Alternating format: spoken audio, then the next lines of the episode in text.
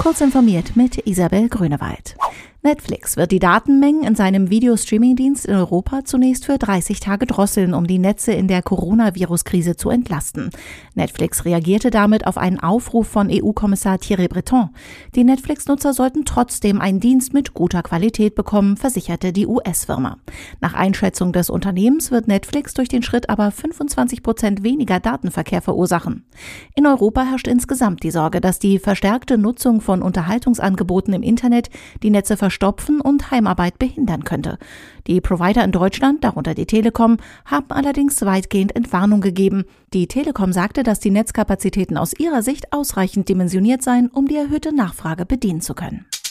Siemens baut seine Konzernspitze und die Führung der zum Börsengang anstehenden Tochter Energy um. Konzernchef Joe Kaeser wird sukzessive an seinen Stellvertreter Roland Busch übergeben, wie das Unternehmen mitteilte. Spätestens zur Hauptversammlung am 3. Februar 2021 soll der Wechsel vollzogen sein.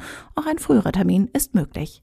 Käser strebe keine Verlängerung seines Vertrages an, hieß es. Stattdessen soll er als Aufsichtsratschef von Siemens Energy vorgeschlagen werden, dem bisherigen Energiegeschäft.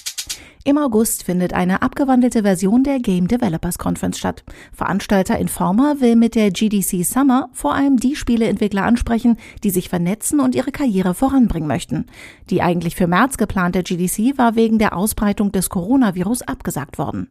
Viele der angekündigten Vorträge wurden zwar auf Twitch gestreamt, den persönlichen Kontakt, der vielen Entwicklern so wichtig ist, konnte diese digitale Notlösung aber nicht ersetzen.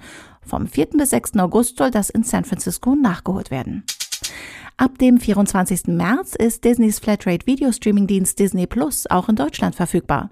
Der Medienkonzern gewährt den Fans jetzt mit offiziellen Screenshots schon mal einen Blick auf die deutsche Oberfläche seines Dienstes.